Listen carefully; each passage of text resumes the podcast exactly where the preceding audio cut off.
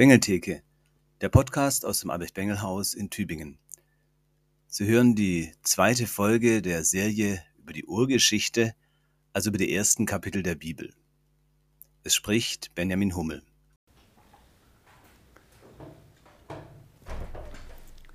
Herzlich willkommen zur zweiten Folge zur Urgeschichte. Diese Folge heißt Gott ordnet das Chaos. Gott ordnet das Chaos. Heute beginnen wir mit dem Bibeltext selbst, nämlich mit den Kapiteln 1, Vers 1 bis Kapitel 2, Vers 3. Also mit der Schöpfungsgeschichte. Am besten wäre es übrigens, wenn man sich den Bibeltext vorher mal durchliest oder so, ähm, dann hat man das mal im Zusammenhang. Wir gehen ihn nachher Vers für Vers durch. Wenn man ihn nach, aber vorher mal ganz gelesen hat, das hilft. Ähm, ruhig auch laut sich selber vorlesen, da bekommt es eine ganz andere Wirkung. Wie läuft die Folge heute ab?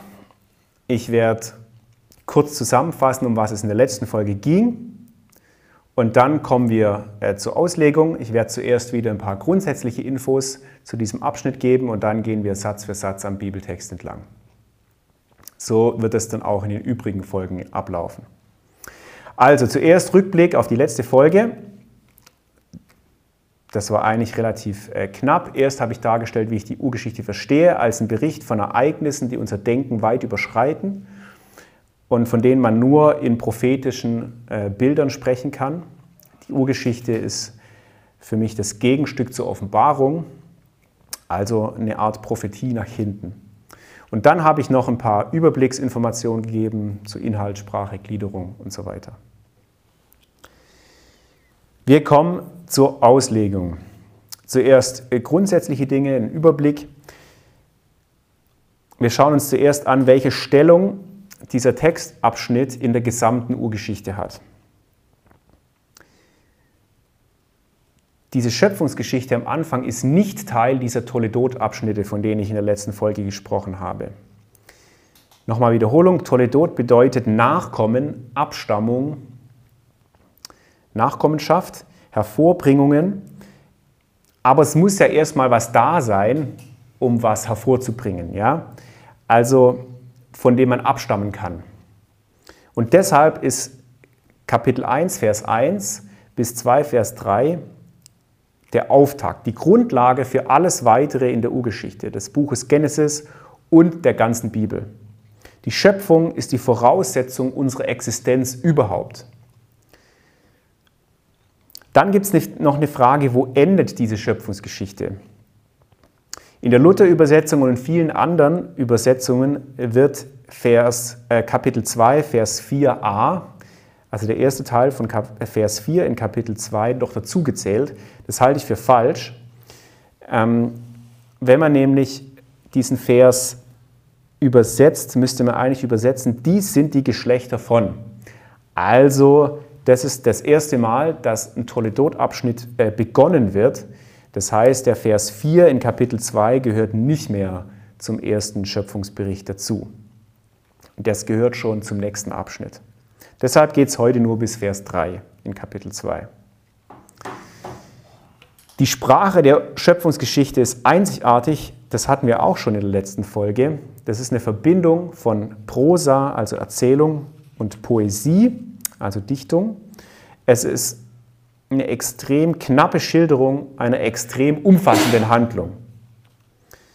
Eine extrem knappe Schilderung einer extrem umfassenden Handlung. Sie konzentriert sich auf das Wesentliche. Die Schöpfungsgeschichte ist durchzogen von lauter Siebener Strukturen. Der erste Satz im Hebräischen hat sieben Wörter, also der erste Vers. Der zweite Satz hat 14 Wörter, also zwei mal sieben. Dann kommt Gott 35 Mal vor, 5 mal 7, die Erde 21 Mal, das ist 3 mal 7. 7 Mal kommt gut vor. Also überall taucht 7 auf. Das ist Absicht, das drückt Vollkommenheit aus. Die Schöpfungsgeschichte ist stark strukturiert, hat viele Querverbindungen. Das fällt jedem auf, der das liest oder hört. Der Satzbau wiederholt sich mehrmals bis in den Wortlaut hinein. Gott schafft die Erde in sechs Tagen und äh, das ist wiederum unterteilt in zweimal drei Tage. Also in den ersten drei Tagen schafft Gott die Lebensräume. Tag 1 Licht, Tag 2 Wasser und Himmel, Tag 3 Erde und Pflanzen. Und in den nächsten drei Tagen bevölkert er diese Lebensräume. Und zwar in der gleichen Reihenfolge. Tag 4, der Himmel wird mit den Lichtern bevölkert. Tag 5, Wasser und ähm, Himmel, also die Luft quasi, werden mit äh, Wassertieren und Flugtieren bevölkert. Und Tag 6 wird die Erde bevölkert, nämlich mit Tieren und Menschen. Und erst der Tag 7 ist dann außer der Reihe, der ist wieder was Besonderes, weil Gott an ihm ruht und diesen Tag heiligt. Dann noch der Rahmen um diese, um diese Schöpfungsgeschichte. Das ist erstens ähm, die ersten beiden Verse, das ist die Überschrift, dass Gott Himmel und Erde geschaffen hat. Äh, dann wird die Schöpfung erzählt und dann wird der Rahmen wieder geschlossen in Kapitel 2, Vers 1 bis 3, wo, Bericht, wo also festgestellt wird, jetzt hat Gott Himmel und Erde vollendet. Also das ist der Rahmen, der diese äh, Geschichte eingrenzt. Sprache und Struktur sind so stark mit dem Inhalt verknüpft, dass deutlich wird, ähm, da geht es nicht nur einfach um Bericht, sondern da will bis ins letzte Detail will da was vermittelt werden. Das ist eine Predigt, eine theologische Aussage oder voller theologischen Aussagen bis ins kleinste Detail hinein. Das ist ein richtiges Kunstwerk, dieser Text. Dieser Schöpfungsbericht verwendet für Gott immer das Wort Elohim. Das hatten wir auch in der letzten Folge schon.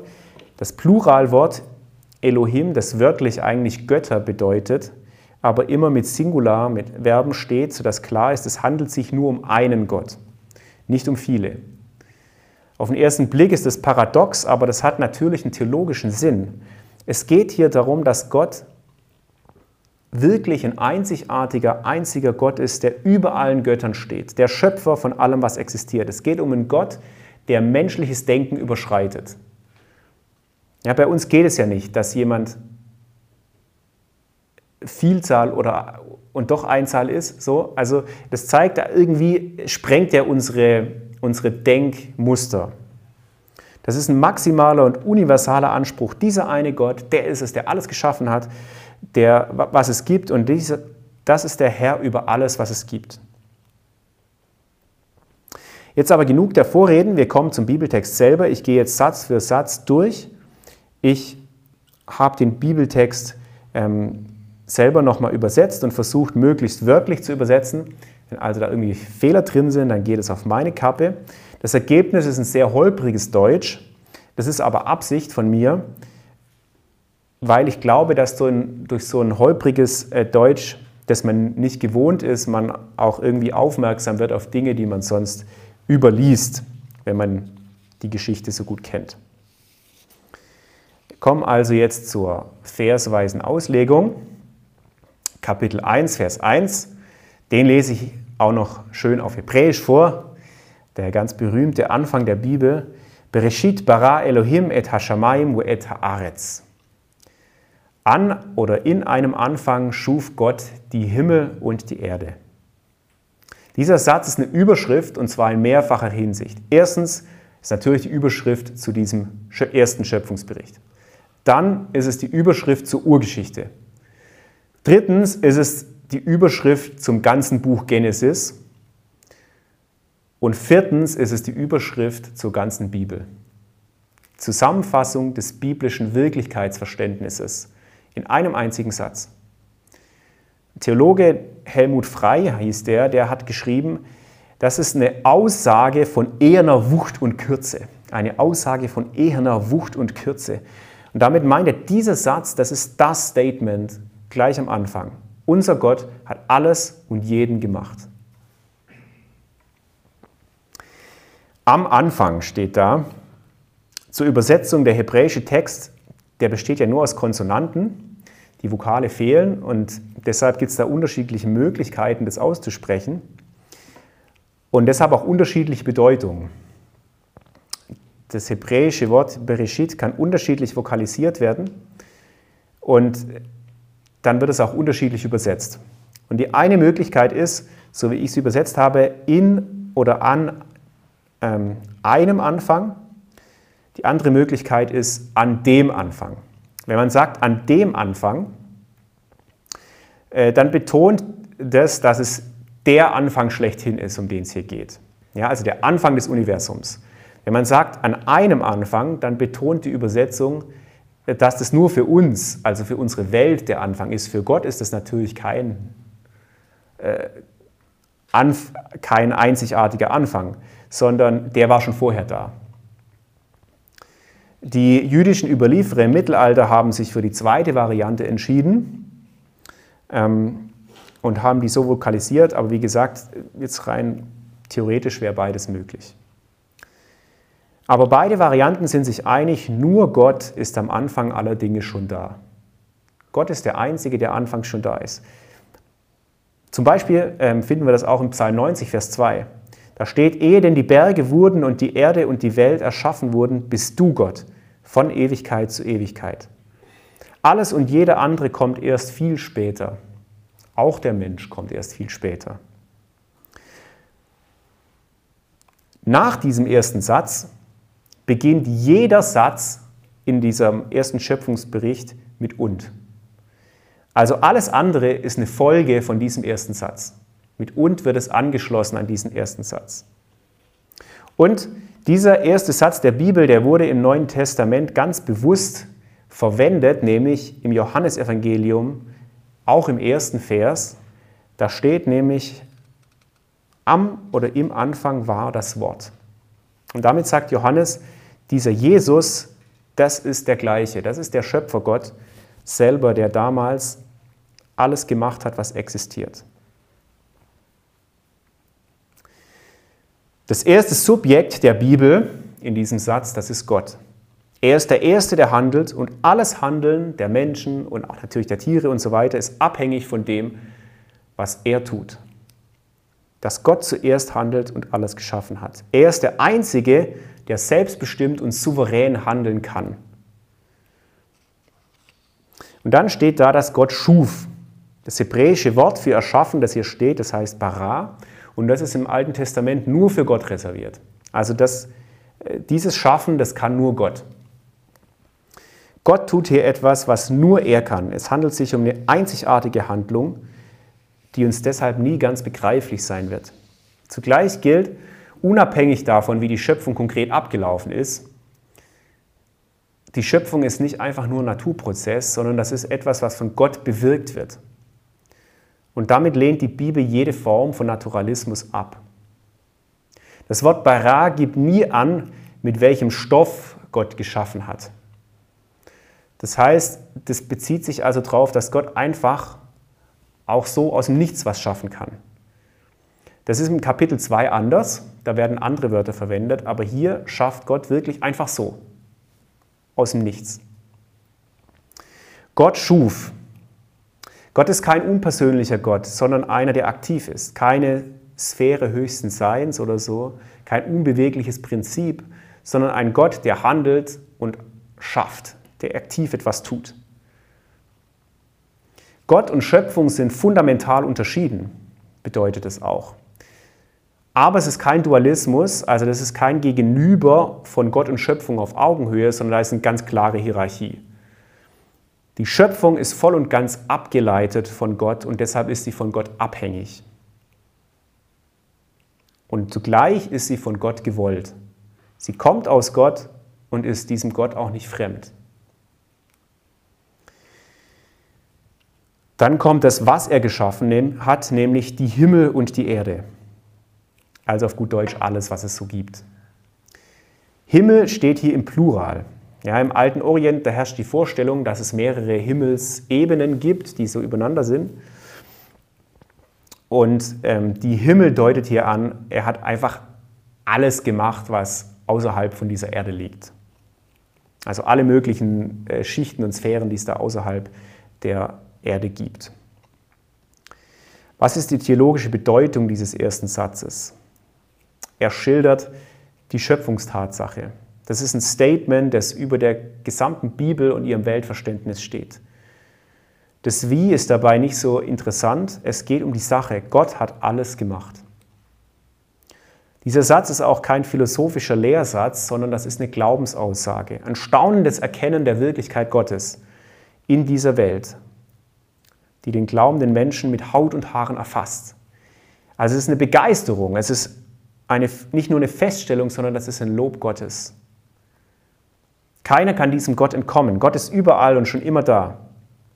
Psalm 139. Von allen Seiten umgibst du mich und hältst deine Hand über mir. Diese Erkenntnis ist mir zu wunderbar und zu hoch. Ich kann sie nicht begreifen. Wohin soll ich gehen vor deinem Geist und wohin soll ich fliehen vor deinem Angesicht?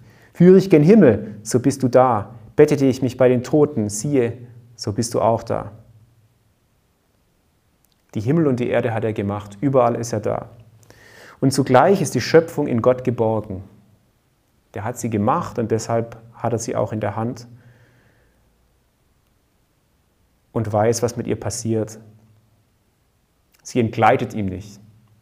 Alle Wandelbarkeiten der Geschichte zerschmelzen vor diesem unabänderlichen Fundament. Am Anfang schuf Gott die Himmel und die Erde. Das ist die Klammer um die ganze Bibel.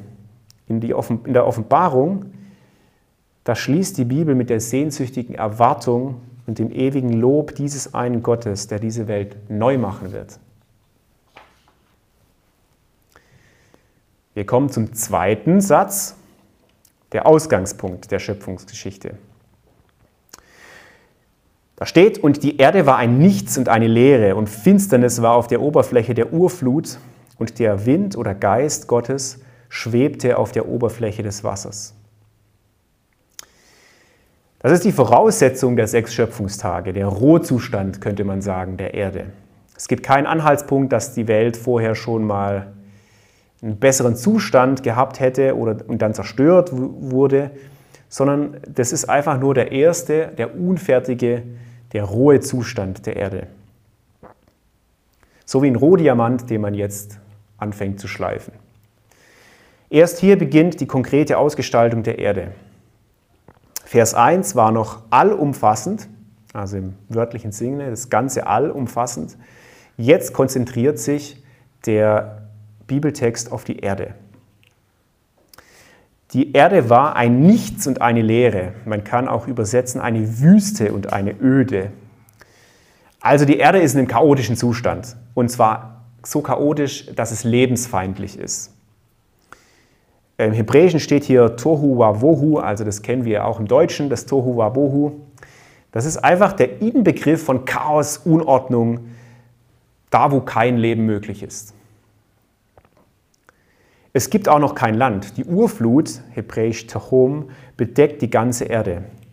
Das erinnert schon mal an die Sintflut ein paar Kapitel später.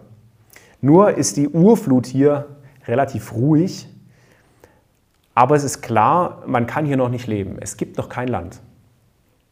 Also Menschen können hier auf jeden Fall nicht leben. Interessant ist, in mesopotamischen Mythen, da ist die Urflut immer ein Drache. Also der heißt zum Beispiel Tiamat. Oder in der Bibel kommt so ein ähnliches Wesen auch manchmal vor, das heißt dann Rahab. Äh, also es ist die Urflut als ein Drache, der erschlagen werden muss. Hier ist es einfach nur Wasser. Ja, das ist kein Monster. Diese gefährliche Urflut ist für Gott kein Monster, das ist einfach nur Wasser. Das ist was ganz Normales, Gewöhnliches. Es gibt auch noch kein Licht. Finsternis ist da, aber kein Licht. Auch hier kann es kein Leben geben. Ohne Licht kein Leben. Aber Gottes Geist ist schon da. Gott, dieser Wind Gottes ist schon da. Und da steht dann, er, schwebt über dem Wasser. Man könnte auch übersetzen, der flattert oder vibriert. Also das ist nicht einfach nur so ein sphärisches Schweben, sondern da ist Energie drin. Also es wie etwas vibriert über diesem lebensfeindlichen toten Chaos. Gemeint ist damit Gott selbst, der über seinen Plänen für diese Welt brütet. Das ist ein Zustand der Spannung. Also deshalb vibrieren. Das ist nur eine Frage der Zeit, bis das ausbricht, ja? bis da irgendwas passiert, bis Gottes ordnende Schöpferkraft das Chaos durchbricht. Gott ist nie abwesend. Der war es noch nicht mal am Anfang, in diesem chaotischen Anfangszustand. Er war auch damals schon da. Fazit Vers 2 zeigt uns die doppelte Voraussetzung der Schöpfung. Erstens das lebensfeindliche Chaos, zweitens Gott selber ist auch in diesem Chaos da. Und jetzt beginnt erst die eigentliche Schöpfung. Also jetzt kommen zuerst die ersten drei Tage, die Erschaffung der Lebensräume. Und da kommt an Tag 1, Gott schafft das Licht. Und Gott sprach, es werde Licht. Und es wurde Licht. Die Spannung zerreißt, Gott spricht. Sehr lange spricht Gott hier nicht, aber er spricht. Und ganz lange in der Bibel ist Gott der Einzige, der spricht. Es ist jetzt mal eine interessante Aufgabe zu schauen, wann spricht in der Bibel zum ersten Mal jemand anders als Gott. Ich verrate es mal im ersten, zweiten Schöpfungsbericht, Kapitel 2, Vers 20. Da spricht der Mensch, als er die Tiere benennt. Und dann äh, direkte Rede, 1. Vers 23, als er die Frau begrüßt. Also Reden und Sprache, das ist zuerst etwas, was allein Gott tut oder hat. Er gibt, nur später, er gibt es nur später an die Menschen weiter. Gott befiehlt und es geschieht. Das ist ein großer Unterschied zu den mesopotamischen Göttern. Die müssen immer kämpfen und die müssen auch immer im Team kämpfen, sonst haben sie kein, keine Aussicht auf Erfolg. Die können auch sterben, die mesopotamischen Götter. Der Gott der Bibel ist ganz anders, der ist souverän. Und zwar in allem. Das erste Schöpfungswerk Gottes ist Licht. Das zeigt das Wesen Gottes. Licht ist dein Kleid, das du anhast, steht in Psalm 104, Vers 2. Gott ist ein Gott des Lichts, der alles Dunkle vertreibt. Licht zeigt das Wesen Gottes und deshalb kommt es zuerst. Und Gott sah das Licht dass es gut war. Man könnte auch übersetzen, dass es schön war. Bereits hier hält Gott einfach inne, wie an jedem weiteren Schöpfungstag auch. Gott schafft nicht als Selbstzweck, sondern weil er es für gut befindet und sich daran freut. Gott schafft nur Gutes und nichts Schlechtes. Achtung, äh, nur das Licht ist gut, äh, von der Finsternis wird es nicht gesagt. An Gott entsteht immer eine Scheidung zwischen Licht und Finsternis, zwischen Gut und Böse, vom ersten Tag an. Gott schafft nur das Gute, aber dadurch unterscheidet sich davon auch das Böse. Und Gott ist es, der entscheidet, was gut und was böse ist. Das entscheidet niemand sonst. Gott allein ist der Maßstab für gut und böse. Gott kennt dabei auch keine Grauzone und kein Dämmerlicht. Er unterscheidet klar und er kann das auch wirklich unterscheiden. Dann geht es weiter und Gott unterschied zwischen dem Licht und der Finsternis. Gott ordnet jetzt, also alles bekommt seinen Platz. Selbst die Finsternis bekommt ihren richtigen Platz. Gott beginnt das Chaos zu beseitigen. Und Gott nannte das Licht Tag und die Finsternis nannte er Nacht. Diese mythisch aufgeladenen Mächte Licht und Finsternis bekommen jetzt ganz irdische, normale Namen, Tag und Nacht. Gott zähmt das Chaos. Die Namensgebung ist ein weiterer Schritt, mit dem Gott Ordnung in dieses Chaos bringt. Und es wurde Abend und es wurde Morgen, Tag 1. Die Zeit beginnt die Grundlage aller Zeiteinteilung auf der Erde ist jetzt gegeben. Der Tag-Nacht-Wechsel. Gott ist es, der die, Zukunft, der die Zeit schafft. Gott ist es, der über der Zeit steht. Der Mensch dagegen ist an die Zeit gebunden. Und damit sind jetzt die ersten beiden Voraussetzungen für das Leben geschaffen, nämlich das Licht und die Zeit. Wir kommen also zu Tag 2. Gott trennt jetzt das Wasser des Meeres von dem Wasser des Himmelsgewölbes. Und Gott sprach, es werde ein Gewölbe in der Mitte der Wasser und, die soll, und dieses Gewölbe unterscheiden zwischen Wassern und Wassern. Also wieder die Anschaulichkeit, mit der die Bibel erzählt. Es geht hier nicht um eine naturwissenschaftliche Beschreibung des Himmels, der ist ja keine richtige Kuppel, aber genau so sieht der Himmel für uns ja aus. Also wenn wir an einem äh, wolkenlosen Tag dastehen, dann sieht der Himmel aus wie eine blaue Kuppel. So sehen wir ihn. Und so sehen ihn die Menschen auf der ganzen Welt, Überall. Jeder versteht, wie das da zu diesem staunenden Blick kommt auf dieses Himmelsgewölbe.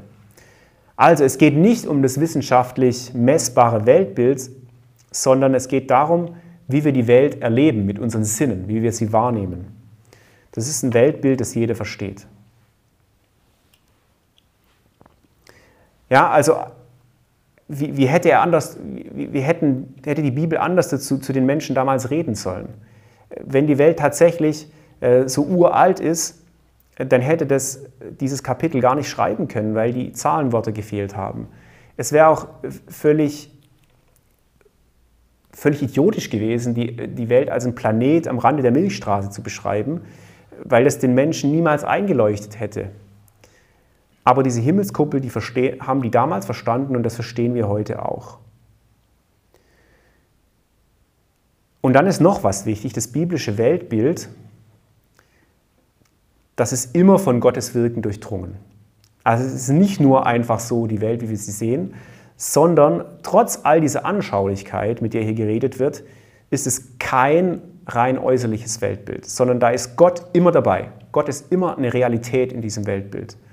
Und deshalb ist für die Christen nur ein Weltbild mit dieser Offenheit für Gott akzeptabel. Und ich bin überzeugt, auch wir brauchen wieder dieses unverstellte Staunen über Gottes Schöpfung. Frei von dem ständigen Fragen nach Messbarkeit und, und, und die Bearbeitung der Natur und, und so weiter. Einfach nur das Staunen darüber, wie gigantisch schön diese Welt ist. Und Gott machte das Gewölbe und unterschied zwischen den Wassern, die unter dem Gewölbe waren, und zwischen den Wassern, die über dem Gewölbe waren. Und es wurde so. Dieses Mal spricht Gott nicht nur, sondern er macht auch selbst etwas. Er legt also selber Hand an. Das ist im Hebräischen so ein Allerweltswort wie im Deutschen auch. Äh, machen, das kann jeder Mensch. Ja? Also, aber Gott, äh, für Gott wird es hier deshalb verwendet, weil es zeigt, das ist eben nicht dieser unbeteiligte Gott, der über allem schwebt, sondern ein Gott, der selber Hand anlegt, so wie wir auch Hand anlegen müssen, wenn wir arbeiten. Der macht sich die Hände sputzig, wie ein Handwerker. Die Himmel sind übrigens auch nicht göttlich, wie bei den heidnischen Nachbarvölkern Israels, sondern sie sind nur ein Meisterstück dieses Gottes, dieses Handwerkers, der die Welt schafft. Gott differenziert die Welt weiter aus, indem er das Wasserchaos jetzt in Himmelsgewölbe und das Wasser auf der Erde trennt, also ein weiterer Schritt zur Ordnung. Und jetzt setzt sich das fort durch alle Schöpfungstage, was Gott will, das geschieht.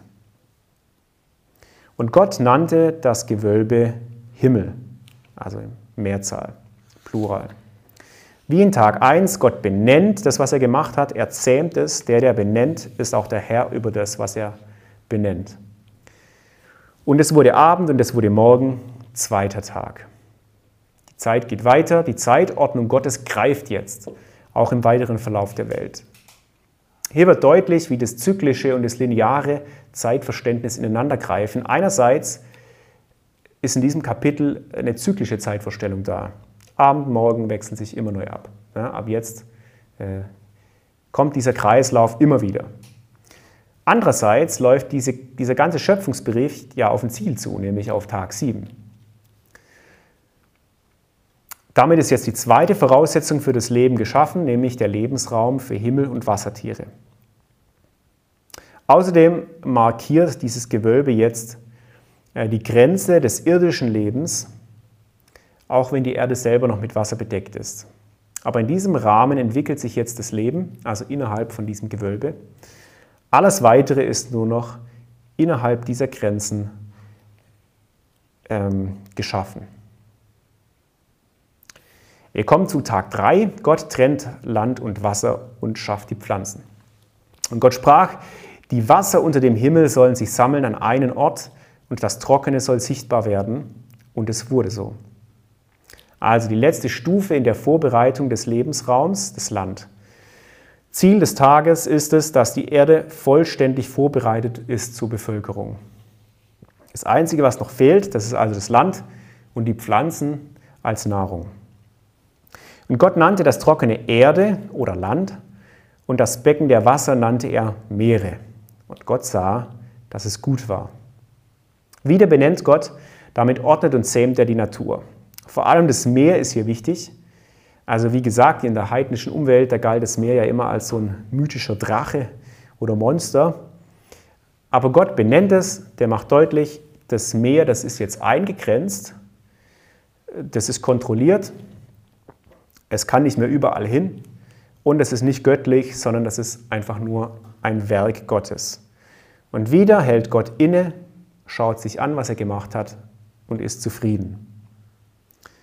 Und Gott sprach, die Erde lasse frisches Grün grünen, Pflanzen, die Samen tragen, Holz, das Frucht bringt, Frucht nach seiner Art, dessen Same in ihm auf der Erde ist. Und es wurde so. Zum ersten Mal schafft Gott zwei Dinge an einem Tag. Das entspricht dem sechsten Tag, an dem Gott ja nicht nur die Landtiere, sondern auch nochmal neu ansetzt und den Menschen schafft. Hier ist der, neue, der zweite ähm, Ansatz, die Pflanzenwelt, die ist notwendig, damit die Tiere leben können. Und jetzt bricht endlich Leben hervor. Die Vorbereitung des Lebensraumes endet mit dem Ausbruch des pflanzlichen Lebens. Und bereits die Pflanzen sind ausdrücklich darauf angelegt, Frucht zu bringen, also sich fortzupflanzen. Gottes Schöpfung ist nicht so ein statisches Kunstwerk, also es ist keine Statue, die man halt aufstellt und dann steht sie ewig so da, sondern das ist lebendig. Das lebt weiter. Und die Erde ließ hervorgehen frisches Grün, Pflanzen, die Samen tragen nach ihrer Art und Holz, das Frucht bringt, dessen Same in ihm ist nach seiner Art. Und Gott sah, dass es gut war. Das ist fast eine exakte Wiederholung. Also auf den ersten Blick ein überflüssiger Vers, aber der demonstriert die Bedeutung der Pflanzenwelt. Es zeigt sich auch, dass Gott ganz exakt seinen Willen ausführt. Was der sich vornimmt, das tut er auch genauso. Bereits die Pflanzen werden in einer unüberschaubaren Vielfalt und Pracht geschaffen. So endet also die erste Hälfte der Schöpfung mit einem Ausbruch von Leben, Vielfalt und Farbenpracht. Und wieder Gott hält inne und freut sich über sein Werk. Und es wurde Abend und es wurde Morgen, dritter Tag. Zeit geht weiter, es ist schon der dritte Tag abgeschlossen, es kommt zu einer Routine. Gesamtbiblisch ist der dritte Tag ja immer ein besonderer Tag. Schon im Alten Testament. Also zum Beispiel kommt Abraham am dritten Tage auf dem Berg Moria an mit seinem Sohn Isaac. Später ist natürlich vor allem äh, der dritte Tag für die Auferstehung Jesu bedeutsam. Also es ist ein typisches, äh, typische, typisches Motiv in der Bibel. Deshalb ist die Schöpfung auch zweimal in drei Tage geteilt. Nach drei Tagen ist der erste Teil fertig, der Lebensraum ist bereitet und jetzt kommen die nächsten drei Tage, die Bevölkerung des Lebensraums. Tag 4, Gott schafft die Himmelskörper. Und Gott sprach, es sollen Leuchten werden am Gewölbe der Himmel, um zu unterscheiden zwischen Tag und Nacht. Und sie sollen da sein, um zu bezeichnen Zeiten, Tage und Jahre. Und sie sollen zu leuchten werden an, der, an dem Gewölbe der Himmel, um zu leuchten auf der Erde. Und es geschah so. Der zweite Teil der Schöpfungswerke beginnt, jetzt wird an, also der Lebensraum bevölkert, zunächst allerdings nicht von Lebewesen, sondern von Lampen. Dass die Himmelskörper erst jetzt kommen, das ist natürlich naturwissenschaftlich etwas schwierig, aber das ist theologisch hochbedeutsam, das ist pure Absicht. In den heidnischen Weltentstehungsmythen, da stehen die Himmelskörper am Anfang, weil, das, weil die als Götter verehrt werden. Also Sonne äh, ist da eine Gottheit, der Mond ist eine Gottheit. Und in der Bibel hier werden die radikal abgewertet. Sonne, Mond und Sterne, das sind keine Götter, wie in den anderen Völkern des alten Orients, sondern das sind nur Lampen. Ausdrücklich tote Werkzeuge Gottes. Die kommen erst am vierten Tag und das Licht ist auch ohne die schon lange da. Damit wendet sich die Bibel gegen jede Vergöttlichung der Natur. Die Natur ist nur ein Produkt und Werkzeug Gottes. Das war ja schon für das Wasser so, für das Himmelsgewölbe, aber hier wird es am deutlichsten. Der Zweck dieses Schöpfungswerkes ist die weitere Ordnung der Schöpfung. Also die Zeit soll jetzt genau eingeteilt werden. Durch die Himmelskörper kann der Mensch Wochen, Monate und Jahre bestimmen und bekommt so einen grundlegenden Zeitrhythmus seines Lebens. Und wieder, alles geschieht so, wie Gott es will. Und Gott machte die zwei großen Leuchten, die große Leuchte, um den Tag zu regieren, und die kleine Leuchte, um die Nacht zu regieren, und die Sterne. Und Gott setzte sie an das Gewölbe der Himmel, um auf der Erde zu leuchten und am Tag und in der Nacht zu regieren und um zu unterscheiden zwischen Licht und Finsternis. Und Gott sah, dass es gut war. Wieder so ein Wiederholungssatz, aber die Aufgaben der Lampen sind genau umgekehrt angeordnet als in den Versen davor. Der Satz betont nochmal, dass es sich nur um Lampen handelt. Sie werden gemacht und dann aufgehängt, so wie eine Lampe auch aufgehängt wird. Wieder wird alles so beschrieben, wie man sieht. Also genau so erscheinen uns ja Sonne, Mond und Sterne. Wenn man an den Himmel schaut, sind, die sehen aus wie Lichter, die an dieser Kuppel da irgendwie dran geheftet sind und da halt äh, rumziehen. Wieder hält Gott inne und freut sich über das Gute seiner Schöpfung. Es wurde Abend und es wurde Morgen, vierter Tag. Wir kommen zu Tag 5. Gott schafft Luft- und Wassertiere. Und Gott sprach, die Wasser sollen wimmeln mit Gewimmel, eine lebendige Kehle, und Vögel sollen fliegen auf der Erde und auf der Oberfläche des Gewölbes der Himmel. Und Gott schuf die großen Meeresungeheuer und jede lebendige Kehle, die kriecht, die wimmelt in den Wassern nach ihrer Art, und alle geflügelten Vögel nach ihrer Art. Und Gott sah, dass es gut war. Gott schafft die ersten Tiere. Er bevölkert damit den Lebensraum des zweiten Tages, Himmel und Meer. Zum ersten Mal seit diesem ersten Vers der Bibel wird wieder das Wort bara verwendet, das Schaffen, das allein Gott tun kann. Hier schafft Gott also etwas völlig Neues, etwas Besonderes, das vorher noch nicht so da war. Zum ersten Mal schafft er Tiere, die eine lebendige Kehle sind. Das hebräische Wort Nefesh für Kehle ist das, das ist der typische Ausdruck für Leben im Alten Testament. Die Kehle, das wissen wir alle aus der Erfahrung, ja, das ist der Ort des Atems, da geht die Atemluft durch, äh, durch den Essen und durch diese Kehle essen und trinken wir, das ist der Ort der Lebenssehnsucht. Zum ersten Mal gibt es richtige Lebewesen im, nach dem Verständnis des Alten Testaments. Tiere, die atmen, die leben. Und deshalb kommt hier wieder das Wort bara für schaffen. Auch die bedrohlichen Meeresungeheuer gehören dazu. Äh, Luthers Übersetzung äh, Walfische, die ist nicht äh, so richtig, die ist eher ein bisschen verniedlichend. Aber der Text betont hier ganz extra, dass die groß sind. Die sind bedrohlich. Auch diese chaotisch gefährlich wirkenden Mächte sind nur Geschöpfe Gottes. Das sind keine mythisch-göttlichen Wesen, die sind Geschöpfe Gottes und die sind deshalb auch von Gott gewollt. In der Bibel kommen die ab und zu nochmal vor, also Psalm 148, Vers 7, ähm, da werden diese Meeresungeheuer auch zum Gotteslob aufgerufen. Und im Psalm 104, Vers 26, da ist eins von diesen Ungeheuern, der Leviathan, erwähnt und der tauchte auf als Gottes Spielgefährte, also quasi wie so äh, Gottes Schoßhündchen, dem er den Bauch krault. Die sind für Gott nichts Besonderes, aber zugleich etwas, das er gemacht hat und gewollt hat. Gott schafft Gewimmel. Jetzt wird die Erde richtig lebendig und wuselig. Überall äh, sind diese Tiere jetzt. Die Ordnung Gottes führt nicht zu Starrheit, sondern zum Gegenteil zu immer mehr Leben. Wieder hält Gott inne und begutachtet sein gutes Werk. Und Gott segnete sie, indem er sprach, seid fruchtbar und werdet viele und füllt die Wasser in den Meeren und die Vögel sollen viele werden auf der Erde. Zum ersten Mal segnet Gott eines seiner Werke. Die Tiere sind von Gott herausgehoben aus der übrigen Schöpfung.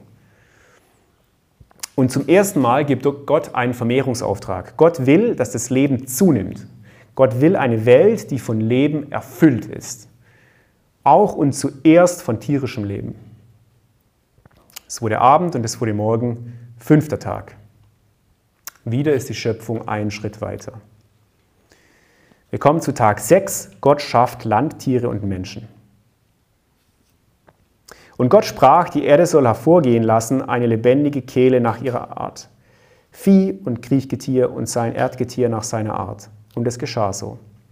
Und Gott machte das Getier der Erde nach seiner Art und das Vieh nach seiner Art und alles Kriechgetier des Ackerbodens nach seiner Art. Und Gott sah, dass es gut war. Jetzt wird also auch der letzte Lebensraum, nämlich der Lebensraum des dritten Tages, bevölkert, das Land. Damit ist nun jeder Tag Teil der Erde mit Leben erfüllt. Auch die Landtiere sind lebendige Kehle, also Lebewesen im Sinn des Alten Testaments. Auch hier schafft Gott eine unüberschaubare Vielfalt an Tieren. Gott liebt diese Fülle an Leben. Allerdings wird hier nicht nochmal von Barak gesprochen, das göttliche Schaffen wird hier nicht genannt, sondern nur Asa, also das Machen, dieses Allerweltswort. Ähm, das heißt aber nicht, dass die Landtiere minderwertiger sind als die Fische und die Vögel, sondern das setzt sich einfach das fort, was er am Tag davor angefangen hat. Also es sind einfach auch Tiere, deshalb wird hier nicht nochmal neu angesetzt mit göttlichem Schaffen. Aber die Fülle dieser Landtiere wird als größer beschrieben. Es werden drei Arten von Landtieren genannt, nämlich Vieh, Kriechgetier und Erdgetier, während am fünften Tag äh, waren das nur zwei, nämlich Wasser- und Lufttiere.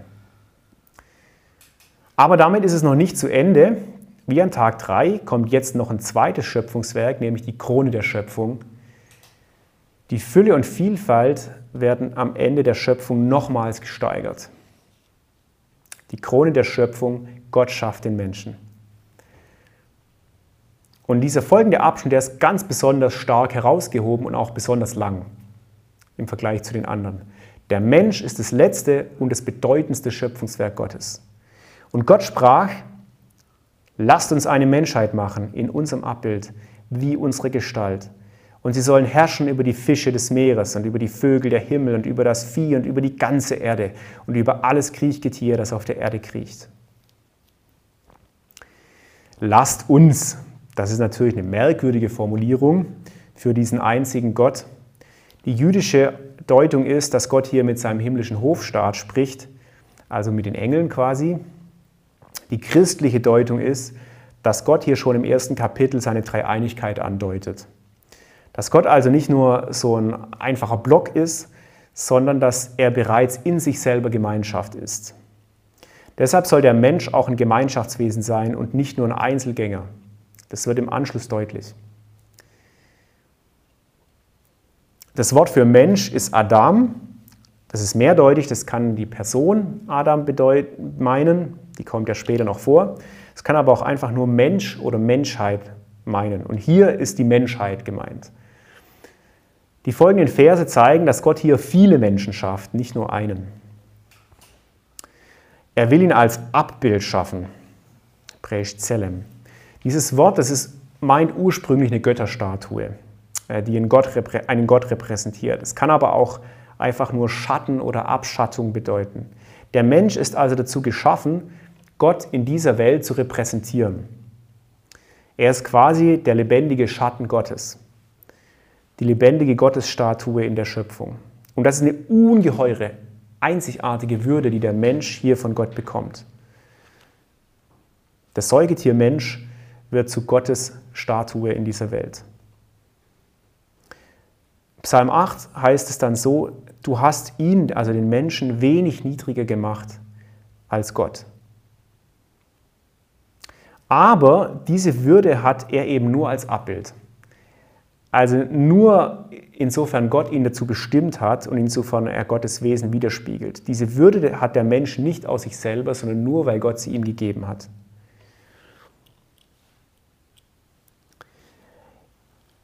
Dann sagt Gott also, wie unsere Gestalt soll er sein. Auch dieses Wort ist mehrdeutig. Das hebräische Wort heißt Demut und das, das kann auch Ähnlichkeit, Abbild, Kopie, Aussehen bedeuten. Und damit ist nicht gemeint, dass, dass Gott aussieht wie ein Mensch. Aber es ist tatsächlich gemeint, dass man an dem Menschen etwas von Gott und seinem Wesen erkennen kann. Was dieses Wesen ist, das schildert Gott im Zweck der Menschheit die Herrschaft über die Schöpfung, beziehungsweise konkret über die Tiere, über alle Lebewesen. Herrschen ist dabei doppeldeutig, es meint sowohl untertan machen oder unterwerfen, als auch sich um jemanden kümmern. Der Mensch soll kein Tyrann sein, sondern ein guter Herrscher. Deshalb hat Umweltschutz tatsächlich eine sehr gute Begründung schon hier. Und Gott schuf die Menschheit in seinem Abbild. Im Abbild Gottes schuf er sie, männlich und weiblich schuf er sie. Wieder wird das Schaffen, das nur Gott vorbehalten ist, verwendet. Und zwar dreimal direkt hintereinander. Das hebt heraus, dass Gott hier wirklich was ganz, ganz Besonderes macht. Viel besonderer als alles andere, was er bisher gemacht hat. Das Abbild wird hier betont, auch durch die Spiegelung in der Sprache. Es wird betont, dass sie männlich und weiblich geschaffen werden. Es zeigt das Wesen des Menschen auf. Der Mensch, oder Mensch ist man nie einzeln, sondern immer als einer unter vielen Menschen. Hier ist übrigens von keinem Menschenpaar die Rede, sondern bewusst von der Menschheit als Ganzer, also von vielen Menschen. Mensch ist man auch nie geschlechtslos, sondern immer männlich oder weiblich. Die Zweipoligkeit von männlich und weiblich das ist das Wesen der Menschheit. Wenn wir heute von dem dritten Geschlecht sprechen, ist, dann ist es Bezeichnung für Menschen, bei denen während des Heranwachsens in der Mutter äh, das Geschlecht nicht eindeutig ausgeprägt wurde. Das handelt sich also jetzt rein biologisch, äh, um, rein biologisch gesehen um eine Fehlentwicklung. Das ändert aber nichts an der vollwertigen Menschheit von, äh, diesen, von solchen Menschen. Ähm, und es ändert auch nichts an dieser Grundregel, diesem Grundsatz, dass der Mensch männlich oder weiblich ist. Einen Mann-weiblichen Urmenschen, wie das so manche griechische Philosophen und auch manche christlichen Theologen äh, angenommen haben, den gibt es hier nicht. Da steht nämlich, Gott schuf sie, also mehrere Menschen. Es gibt keine einzige Bemerkung, dass eines der Geschlechter wichtiger ist als das andere. Beide Geschlechter treten hier ohne jeden Wertunterschied auf. Mann und Frau sind unterschiedlich, ja, das kann man auch heute nicht leugnen, wenn man mal ehrlich ist, aber für Gott sind beide gleichwertig. Das stellt er gleich am Anfang der Bibel klar und das wird sich auch in Kapitel 2 bestätigen. Und Gott segnete sie. Und Gott sprach zu ihnen, seid fruchtbar und werdet viele und füllt die Erde und kümmert euch um sie und herrscht über die Fische des Meeres und über die Vögel der Himmel und über jedes Lebewesen, das auf der Erde kriecht. Zum ersten Mal spricht Gott eines seiner Geschöpfe direkt an.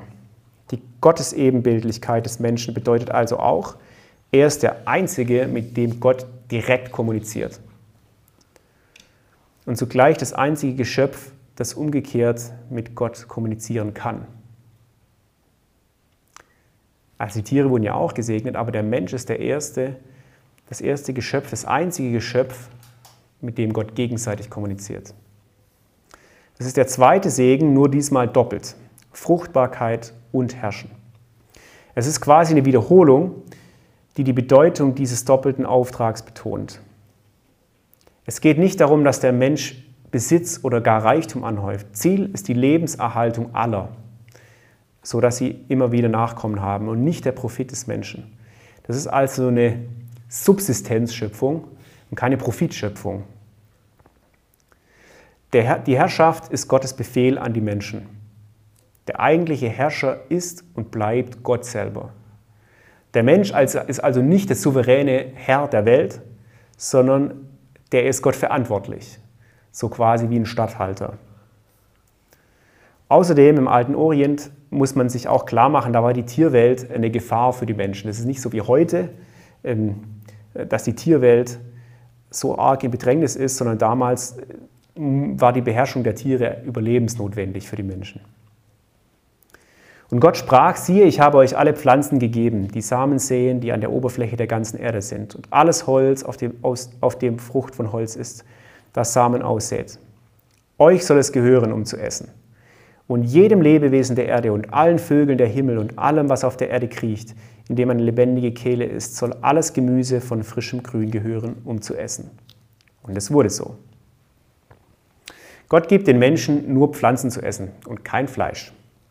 Gottes ursprünglicher Plan ist also tatsächlich, dass der Mensch vegetarisch lebt. Die Erlaubnis zum Fleischverzehr, die kommt noch, aber die kommt erst später.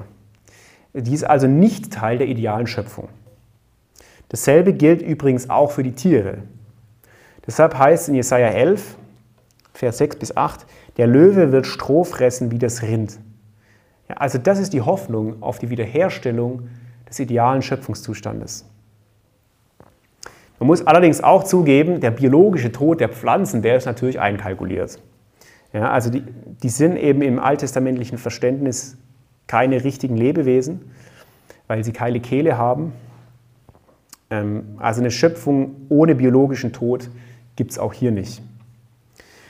Der Unterschied zwischen Menschen, Mensch und Tier besteht darin, dass der Mensch die Kulturpflanzen bekommt, also die Saatpflanzen, der Mensch ist also schon hier zum Ackerbau berufen und damit auch zur Arbeit. Und es wurde so, wieder schließt es mit diesem Satz, auch die Vermehrung äh, geschieht an einem Tag. Ja, also Gott beauftragt die, sich zu vermehren, die Tiere an diesen Tagen und den Menschen auch, und es geschieht.